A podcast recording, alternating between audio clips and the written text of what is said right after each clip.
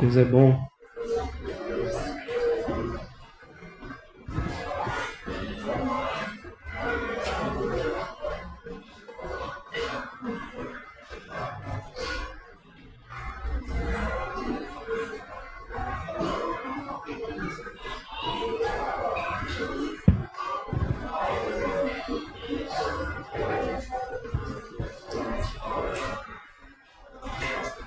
Crianças estão indo para as salinhas. Glória a Deus. Muito obrigado, time de louvor. Tempo maravilhoso na presença do Senhor. E creio que Deus já está ministrando e já está nos dizendo muito daquilo que eu separei no meu coração, o que queimou no meu coração para eu compartilhar essa manhã como acontece frequentemente. A minha intenção esta manhã é tentar contribuir para isso que eu creio que o Senhor está querendo fazer. Dar uma visão mais nítida de quem Ele é. Dar uma sensibilidade mais clara para percebê-lo. Nos dar uma visão correta, ajustada ou um pouco mais próxima da real e perfeita que ele tem para nós esta manhã. No domingo passado, o Cris trouxe uma mensagem que tem muito a ver, está muito alinhada. Claro, com tudo que nós temos falado e ministrado, mas com algo que tem queimado no meu coração o ano inteiro. Não sei quantos lembram, mas acho que em fevereiro, março, eu trouxe uma mensagem que eu intitulei Servos que Ouvem. E desde então que eu falei sobre o menino Samuel no templo, aprendendo a ouvir a voz do Senhor, tem queimado no meu coração o desejo de ver a igreja, de ver o povo de Deus, todos como pequenos Samuéis. Pessoas que estão aptas a ouvir o Senhor estão capacitadas a discernir a voz de Deus. E essa mensagem tem queimado no meu coração desde o começo do ano. Porque eu creio, como o Cris bem, bem disse semana passada, que a igreja ela existe sob o governo e direção de um Deus que está vivo, de um Deus que direciona, de um Deus que nos impulsiona uns para os outros, para o mundo e para Deus. De um espírito que nos une e é capaz de dizer, até mesmo como lemos nas páginas de Atos: separem para mim tal pessoa, enviem tal pessoa, evangelizem tal cidade.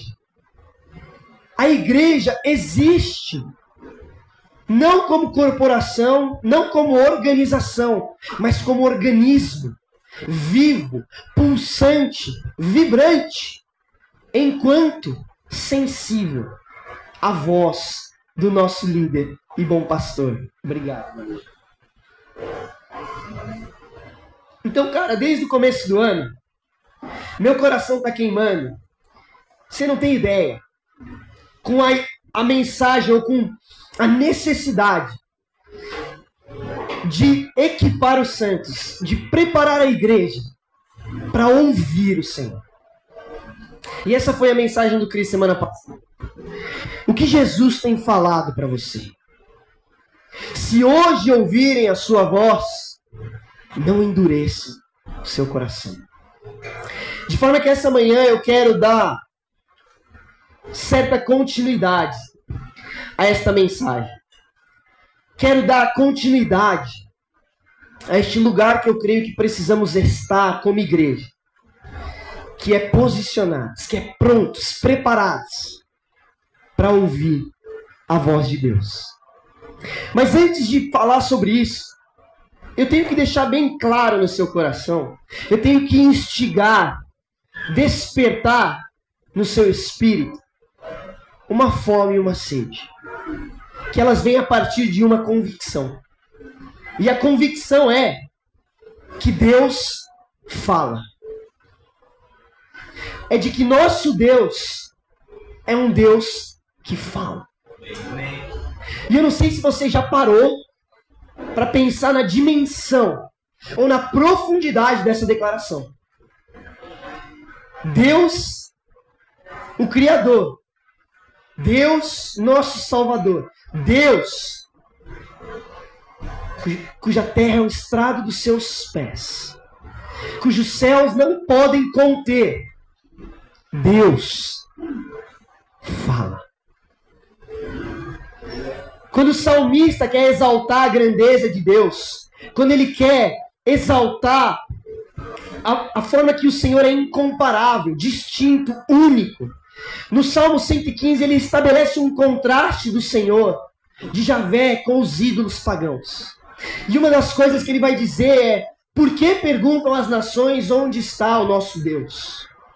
O nosso Deus está nos céus e ele pode fazer o que ele quiser. Agora, os ídolos deles são de prata e de ouro, feitos por mãos humanas. Eles têm boca, mas não podem falar. Eles têm ouvidos, mas não podem ouvir. Eles têm nariz, mas não podem sentir cheiro. Têm mãos, mas nada podem apalpar. Pés, mas não podem andar. Nem emitem som algum com a garganta. E aí ele vai dizer que aqueles que confiam nos ídolos se tornam como eles, inúteis, mudos, surdos, imóveis. E aí ele vai dizer: confie no Senhor, ó Israel. Ele é o seu socorro. Vocês que temem ao Senhor, confiem no Senhor. Ele é o seu socorro e o seu escudo. Mas o fato é que o salmista, quando ele quer exaltar a grandeza do Senhor, a unicidade de Deus, ele vai dizer: ele não é como os ídolos, que têm bocas, mas não falam. Na verdade, Deus declara o oposto. Ele, quando se revela a Moisés no Monte Sinai, Moisés, como todo bom ser humano, como todo bom cristão, como todo filho que recebe uma ordem, prontamente apresenta uma desculpa. E ele fala: Senhor, eu não sou bom com as palavras. Senhor, eu não sei falar em público. Senhor, eu não sei evangelizar. Senhor, eu não sei como anunciar. E Deus vai dizer: quem formou a boca? Quem que formou os lábios? Quem que deu ao ser humano a capacidade de falar? Acaso não fui eu? Então, nosso Deus não é só um Deus que fala, mas ele é o próprio Deus que criou a nossa capacidade de se comunicar, nossa capacidade de falar. Tem uns que têm muito mais prazer nisso do que outros. Mas Deus, ou habilidade, né? Mas Deus é quem forma a nossa boca. Ele é quem coloca em nós a capacidade e a dádiva da expressão e da comunicação que não se restringe apenas à fala. Às vezes nos entendemos por um olhar apertado, uma sobrancelha levantada, uma torcida de boca. O encontro de casais que o diga. Pastor não pode falar uma coisa que o marido já fica aqui ó, esperando se a esposa vai virar ou não. Porque a nossa comunicação vai muito além da verbal, vai muito além das palavras. Se você pensar como somos capazes de nos comunicar com bebês, com pessoas estrangeiras, às vezes com pessoas completamente diferentes de nós, o dom da comunicação é algo muito incrível. A linguagem, o alfabeto, os símbolos, os sons, tudo isso é de uma riqueza que eu não tenho tempo para explorar. Mas é só para te ilustrar um pouco da dádiva que nos foi dada por um Deus que ama se expressar. Um Deus que fala. E ele fala desde o princípio. Não sei quantos conhecem aquela banda chamada Apocalipse 16, um pouco mais antiga. Mas já dizia o pregador Lu, cientistas chegam a uma conclusão: que o universo foi formado por ondas sonoras. Ora, eu tenho a gravação. Que haja céu, que haja terra, que haja luz, que haja mar. Quando a terra era sem forma e vazia, e a escuridão cobria as águas profundas, o Espírito de Deus pairava sobre elas. E aí ouve-se um som.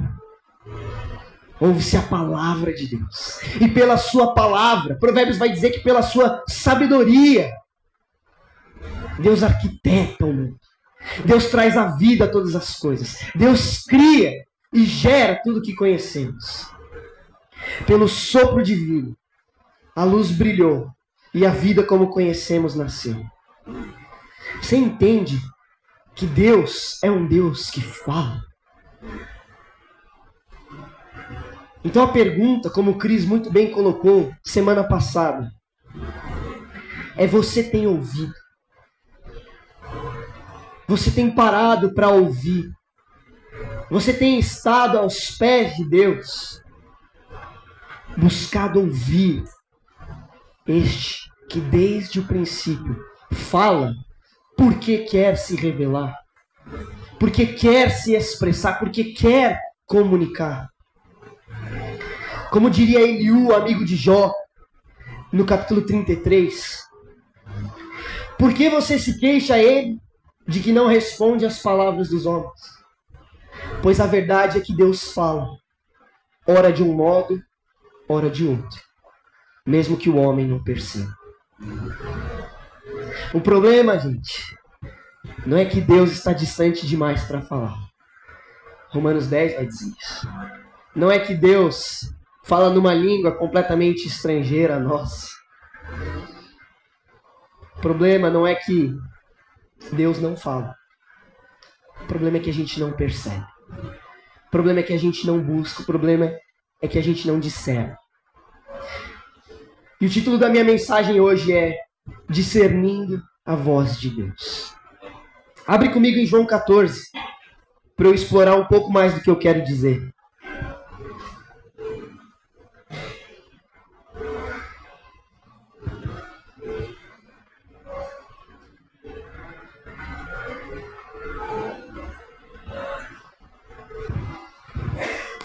João 14. Se você tiver um tempo, eu recomendo você ler desde o 13, 31 até o capítulo 16, onde Jesus conclui toda essa sessão, esse discurso maravilhoso dele. Mas eu quero focar em algumas palavras específicas do capítulo 14. Por isso convido você a ler comigo do 1 ao 17. Eu vou ler na NVT, mas você pode acompanhar na sua versão. A palavra de Deus que diz assim: Não deixem que seu coração fique aflito. Creiam em Deus, creiam também em mim. Na casa de meu pai há muitas moradas, e se não fosse assim, eu lhes teria dito: Vou preparar lugar para vocês, e quando tudo estiver pronto, virei buscá-los para que estejam sempre comigo, onde eu estiver. Vocês conhecem o caminho para onde eu vou. Não sabemos para onde o Senhor vai, disse Tomé. Como podemos conhecer o caminho? Jesus disse: Eu sou o caminho, a verdade e a vida. Ninguém pode vir ao Pai senão por mim. Se vocês realmente me conhecessem, saberiam quem é meu Pai mas de agora em diante vão conhecer e ver o Pai. Filipe disse: Senhor, mostre-nos o Pai, ficaremos satisfeitos. Jesus respondeu: Filipe, estive com vocês todo esse tempo e você ainda não sabe quem eu sou. Quem me vê, vê o Pai. Então por que me pede para mostrar o Pai? Você não crê que eu estou no Pai e o Pai está em mim? As palavras que eu digo não são minhas, mas de meu Pai, que permanece em mim e realiza suas obras por meu intermédio. Apenas creiam que eu estou no Pai, que o Pai está em mim, ou creiam pelo menos por causa das obras que vocês me viram realizar. Eu lhes digo a verdade: quem crê em mim fará as mesmas obras que tenho realizado, e até maiores, pois eu vou para o Pai. Vocês podem pedir qualquer coisa em meu nome, e eu o farei, para que o Filho glorifique o Pai. Sim, peçam qualquer coisa em meu nome, e eu farei. Se vocês me amam, obedeçam, obedeçam a meus mandamentos. E eu pedirei ao Pai, e ele lhes dará outro encorajador, que nunca os deixará. É o Espírito da Verdade. O mundo não pode conceber, pois não vê e não o conhece. Mas vocês o conhecem, pois ele habita com vocês agora e depois estará em vocês. E o 18 é lindo também, ele diz: Não os deixarei órfãos, voltarei para vocês. Eu sou o caminho, a verdade e a vida. Ninguém vem ao Pai senão por mim. Se você realmente me conhecesse, conheceriam também o meu Pai já agora vocês o conhecem e o têm visto. Essa passagem tão conhecida, letra de canções também muito bem conhecidas, ela vem num contexto de turbulência. Como eu disse, Jesus aqui está numa sessão que vai desde o 13 até o 17, depois em casa você pode ler com mais calma. Mas Jesus, sabendo que se aproxima a crucificação, sabendo que se aproxima um tempo de dor, sofrimento, e que provocará muita incompreensão por parte dos discípulos, ele tenta preparar aqueles que estão perto. Ele ama os seus até o final. Ele lava os pés dos seus discípulos. E ele tenta confortar aqueles mesmos que acham que os seguirão até a morte, dizendo: ó, oh, não vai ser bem assim. O cantar do galo vai quebrar algumas sombras que você projetou. Mas fica firme. E aí, Jesus, então, nesta última ceia, saindo deste lugar em que ele tenta amar os seus discípulos, confortar o seu coração, encorajá-los, ele diz: Chegou a hora do filho do homem ser glorificado. E onde eu estou indo, vocês não poderão me acompanhar. E aí Pedro então prontamente pergunta: para onde o Senhor vai? Como assim você está indo para um lugar que a gente não vai? Como assim você está indo para um lugar que a gente não conhece? Ou como assim você está deixando a gente? E Jesus fala: calma.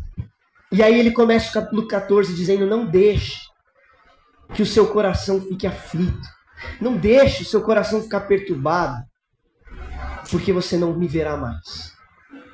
Não deixe o seu coração ficar inquieto, porque eu não estarei mais visivelmente entre vocês. E aí Tomé vai dizer: Mas para onde você está indo?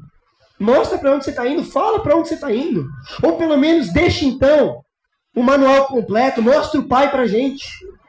Mostra a voz que a gente quis conhecer desde o Monte Sinai, que o povo de Israel anseia ter revelação completa desde a nuvem de fumaça, dos trovões e relâmpagos, do mediador Moisés e da lei. Jesus não deixa a gente só. E ele fala: Não, eu não deixarei vocês só. E o caminho vocês já conhecem. O Pai, vocês já estão vendo. Porque quem me conhece, conhece o Pai. E percebe que Jesus disse: Filipe, estive com vocês todo esse tempo e você ainda não sabe quem eu sou. Na caminhada cristã, queridos, é possível se familiarizar com Jesus. É possível caminhar com Jesus, é possível conhecer as Escrituras, é possível estabelecer uma rotina que atende a todos os padrões de uma espiritualidade admirável. É possível caminhar com o próprio Jesus. E Jesus virar e falar: Você ainda não me conhece. Você ainda não viu o Pai. Você ainda não entendeu. Você prestou atenção nas minhas palavras. Sabe, queridos, eu quero te encorajar esta manhã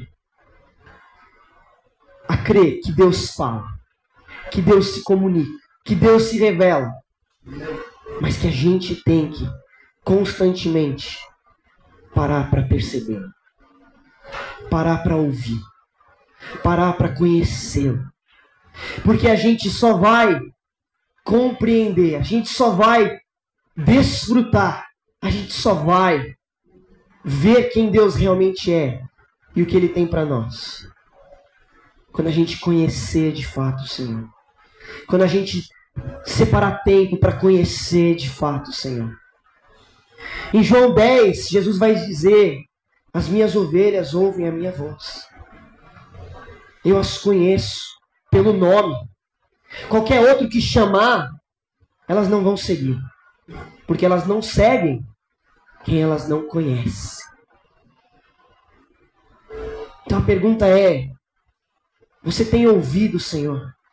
Você tem conhecido ao Senhor? Ele é o caminho, a verdade e a vida. E muitas vezes, como os discípulos, nós vamos ter o coração aflito. Nós vamos ter o coração inquieto. Nós vamos enxergar coisas que não existem. Enquanto não ouvimos as palavras que são luz, as palavras que são verdade, as palavras que são vida. Enquanto não conhecermos ao Senhor. E eu quero te encorajar com uma resposta simples. A melhor forma de discernir a voz de Deus é conhecer a Jesus. É simples assim. A melhor forma de não deixar o coração inquieto, vagar por caminhos que não são de Deus. A melhor forma de silenciar as inseguranças, as incertezas ou aquele medo que faz a nossa perna tremer, os nossos olhos enxergarem coisas que não existem, as barreiras parecerem maiores do que são, é conhecer a Jesus. É simples assim. Jesus está dizendo, Felipe, não é um caminho misterioso não é uma vontade oculta, não é uma, uma voz que você tem que é sofrer, se martirizar, ou, cara, gastar toda a sua energia, tempo e esforço para descobrir. Não, o caminho você conhece. A voz você conhece. Deus você conhece. Olhando para mim olhando para quem eu sou, olhando para o que eu fiz, olhando para o que eu já disse no meio de vocês. A pergunta, queridos, é o quanto de Jesus você tem se mobilizado, se disposto, você tem buscado conhecer. Efésios vai dizer, nas palavras de Paulo, que o mistério antes oculto. Que a vontade de Deus, antes o segredo de todo o plano da vontade do Senhor, foi revelado. Ele está descoberto, está escancarado diante de nós.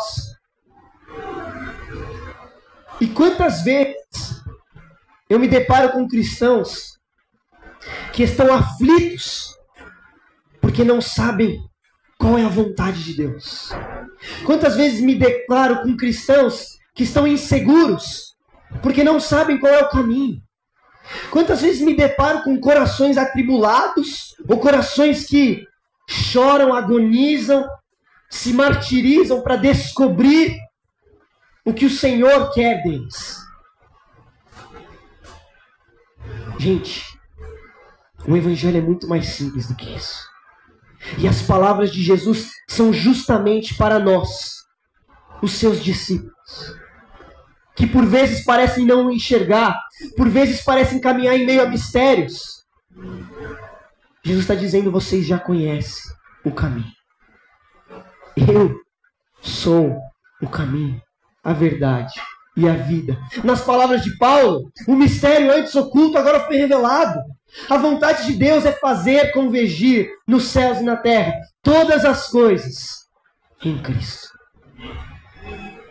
A vontade de Deus para as nossas vidas é uma: que a minha e a sua vida estejam rendidas, prostradas ao senhorio de Cristo.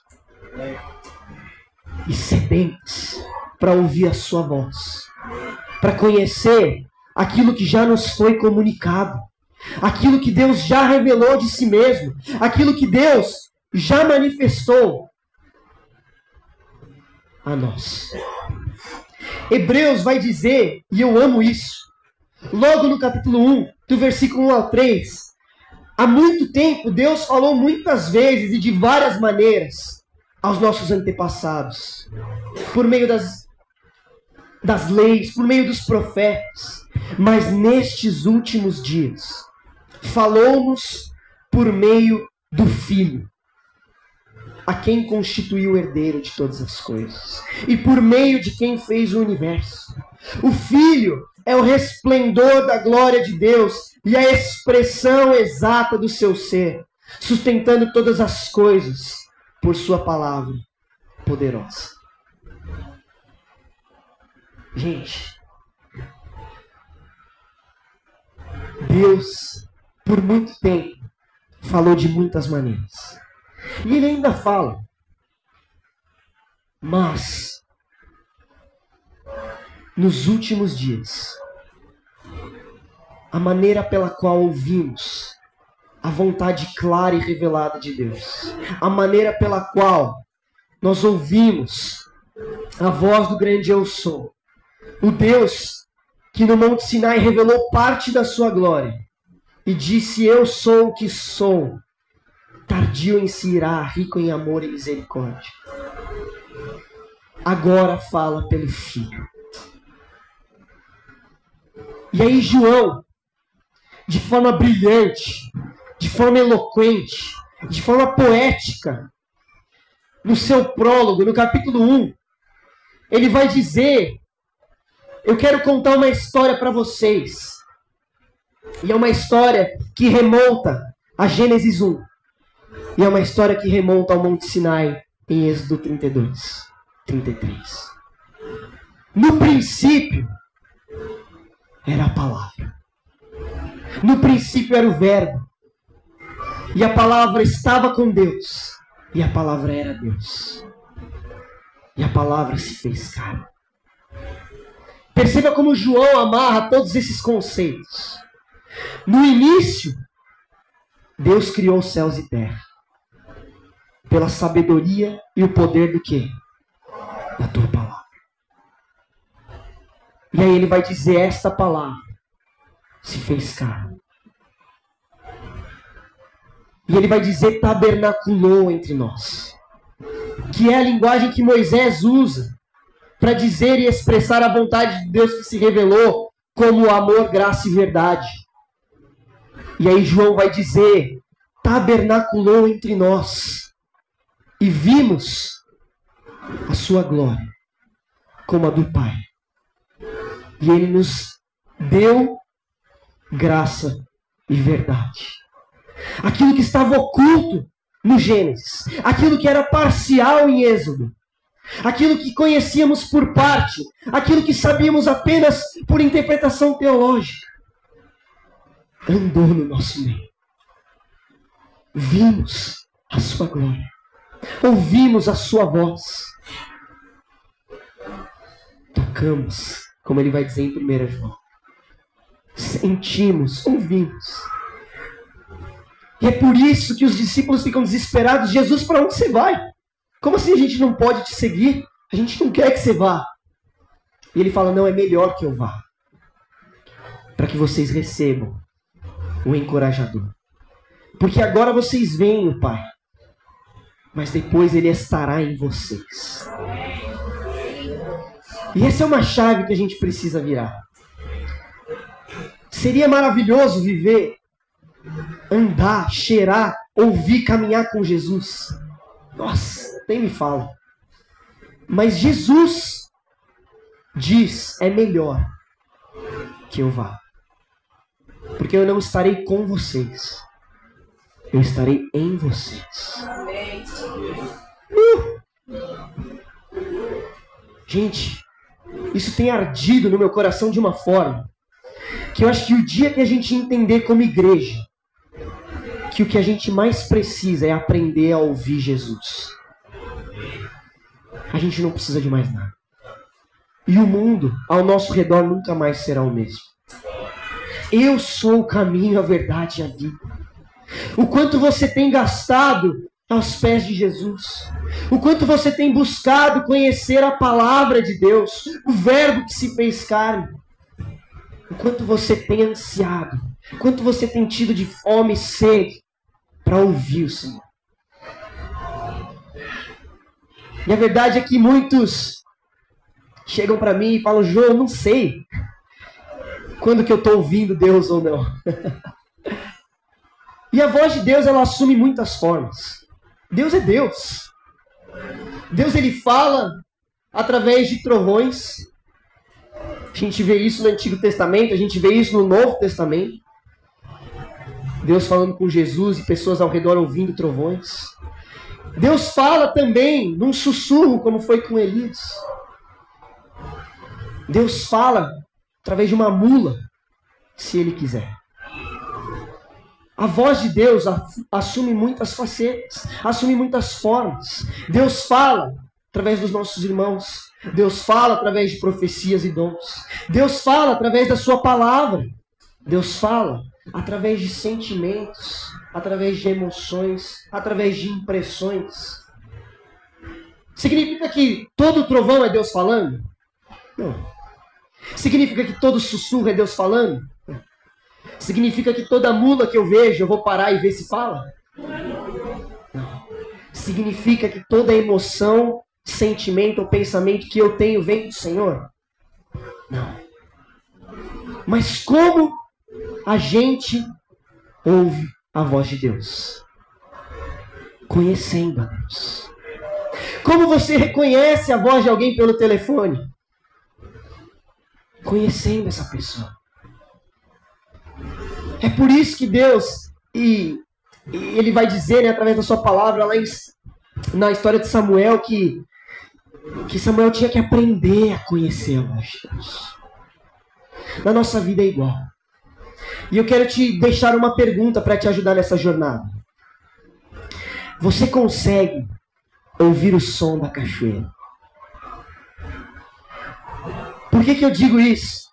De forma poética é o que eu quero encorajar vocês, e eu já vou encerrar com isso, a carregarem ou a levarem daqui.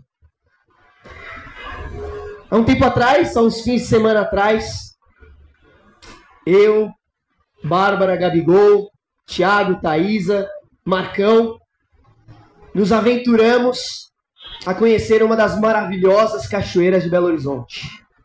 A gente viu no Google uma cachoeira que estava mais perto, que a gente podia ir no período da tarde. Tarde não, a gente saiu cedo, mas não tão cedo. E a gente viu no Google uma recomendação da Cachoeira das Ostras. Que é ali em Brumadinho. Onde que é? Tipo, Brumadinho ali, né? Para aquela região de Casa Verde. Casa Branca? Casa Branca. É isso. Obrigado, ajuda o Paulista aí, gente.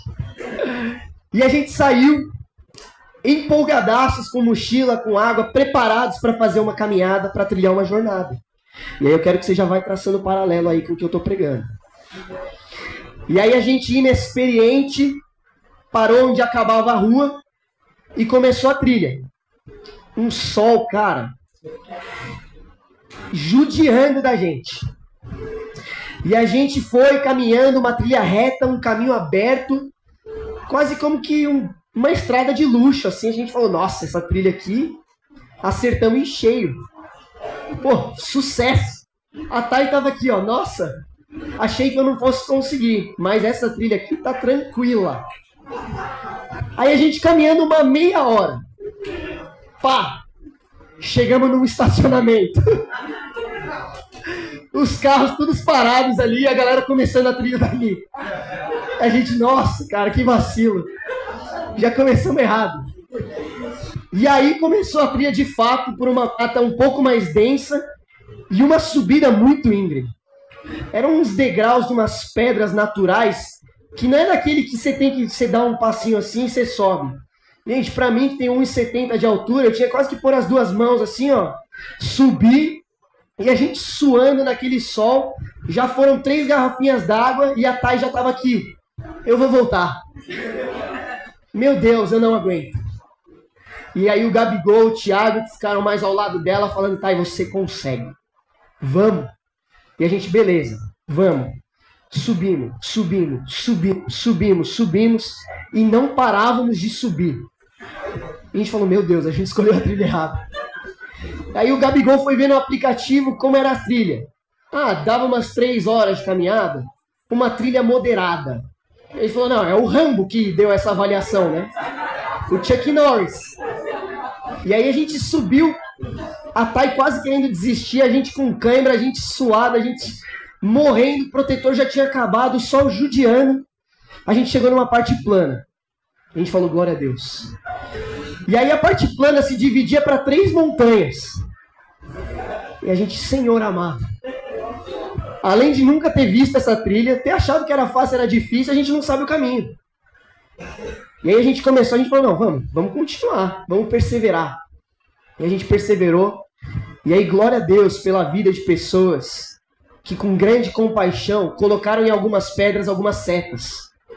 E a gente falou, meu Deus, glória a Deus por essas setas. E a gente seguia as setas e a gente começou a caminhar no plano. Começou a descer, e aí a gente começou a ouvir o barulho de um riachinho. Aí a gente, pô, acho que a gente tá aqui, hein? E aí o riachinho formava uma, uma cascata sobre algumas pedras. E a montanha descia. E a gente ficou se olhando e falou: será que é isso? Será que é aqui? Será que a gente está num período de seca e a gente errou completamente o dia?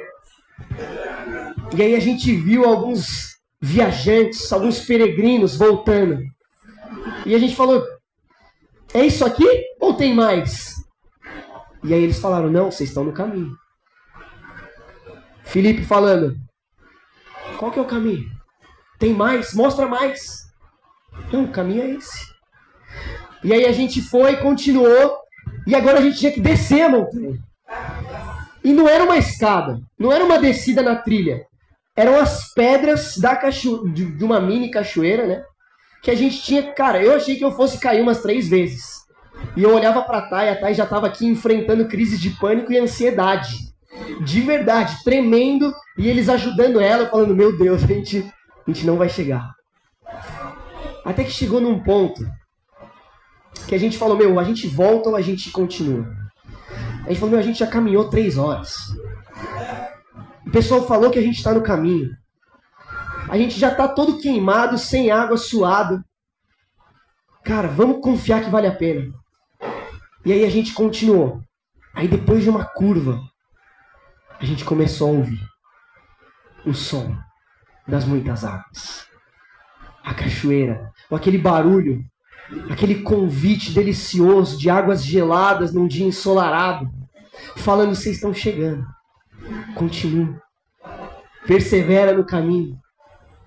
A gente, aí, cara, a gente se encheu de ânimo. A gente começou a gritar pra Thay: Thay, vem, tá chegando. Estamos chegando. E aí a gente, era tipo isso. Era tipo isso. E aí então a gente chegou. E a gente chegou num lugar de piscina natural, de uma queda d'água linda, de, cara, um momento delicioso, refrescante, renovador, daqueles minutos que você fala, cara, valeu toda a caminhada. Valeu todo o tempo. A Thay discorda. Ela disse nunca mais volta lá, mas eu juro, gente, é muito lindo, vale a pena. E tinha ainda um extra, bônus. Eles falaram, não, essa é a cachoeira da Pedra Furada. Se vocês virarem a curva aqui pelas águas, vocês vão encontrar uma outra cachoeira. E a gente falou, vamos, a gente foi. e dava para ir mais fundo. E tinha mais beleza, e tinha mais água, e tinha mais cachoeira. Foi um momento, cara, tão gostoso que se tornou um dos meus lugares favoritos em Belo Horizonte. E se você quiser voltar lá, me chama, que eu vou com você. Mas o que eu quero deixar com vocês é você consegue ouvir o som das muitas águas. Você consegue ouvir no seu caminho, nas suas lutas, nas suas incertezas, nas suas bifurcações, nos seus dilemas, nas suas circunstâncias. Seus ouvidos estão sensíveis para ouvir as muitas águas. Porque você sabe que essa é a descrição de João em Apocalipse, né? em, em outros lugares. Que a voz do Senhor é como de muitas águas. Eu amo o C.S. Lewis. C.S. Lewis que tem uma teologia imaginativa, ele fala, criativa, muitas vezes com ficção. No seu livro Grande Divórcio, ele fala de um homem que vai para o céu. E as coisas são muito diferentes. Ele de repente se vê no meio de uma floresta. E aí ele está vendo uma cachoeira maravilhosa, com frutos, com árvores, com um paredão. E essa cachoeira ela emana vida, ela exala, ela exala vida, ela dá brilho, luz e cara, tudo que há de bom para aquela vida, para aquela floresta. E ele fala: Foi então que eu olhei intentamente. E eu percebi que aquela cachoeira era, na verdade, uma pessoa. Uma pessoa que doava de si eternamente, com mãos abertas naquele paredão no formato de uma cruz. E a sua voz era como de muitas águas. Um som aterrorizante, mas ao mesmo tempo convidativo. Um som que promovia temor, mas uma rendição tão doce. E aquela cachoeira era, na verdade, uma pessoa cuja vida fluía de si e eternamente se doava. Nossa, aquela descrição de C.S. Lewis me arrepia até hoje. E é isso que Jesus vai dizer para Felipe. Felipe, oh, desculpa, Tomé, você já está no caminho. Eu vou enviar alguém que ao seu lado vai te ajudar a entender as minhas palavras, a interpretar as minhas setas, a conhecer o meu caminho. Eu vou enviar para alguém, para vocês alguém, o meu espírito, um encorajador, o Paracletos, que vai ao lado de vocês, dentro de vocês, dizendo, como diz Isaías, este não é o caminho para a direita ou para a esquerda, mas continue. Até você ouvir o som das muitas águas a voz do caminho, a verdade e a vida, que refresca, que renova. Vocês conseguem ouvir o som das muitas águas. Gente, eu poderia falar aqui mais uma hora das vezes que o Senhor falou comigo e a minha vida foi transformada. Deus já falou comigo através de profecias de homens incríveis. E Deus já falou comigo através do chinelo havaiana de um entregador de pizza. Deus já falou comigo através das suas escrituras e da sua palavra. E acredite ou não, Deus já falou comigo em adesivos de um orelhão de rua. Não estou dizendo que essa é a lei, que essa é a regra, que essa é a norma. Mas como eu disse, Deus fala. O tempo todo ele se expressa, o tempo todo ele se comunica. A pergunta é: os seus ouvidos estão buscando ouvir as muitas águas? Conhece o dono daquela voz. Quem me vê, vê o Pai. Quem me ouve, ouve as palavras do Pai. Quero te encorajar essa manhã a conhecer o caminho, a verdade aí. A sair daqui se perguntando os meus caminhos, as minhas decisões, a minha vida estão me levando para perto das muitas águas ou para longe da voz que sustenta todas as coisas. Amém? Que Deus nos abençoe.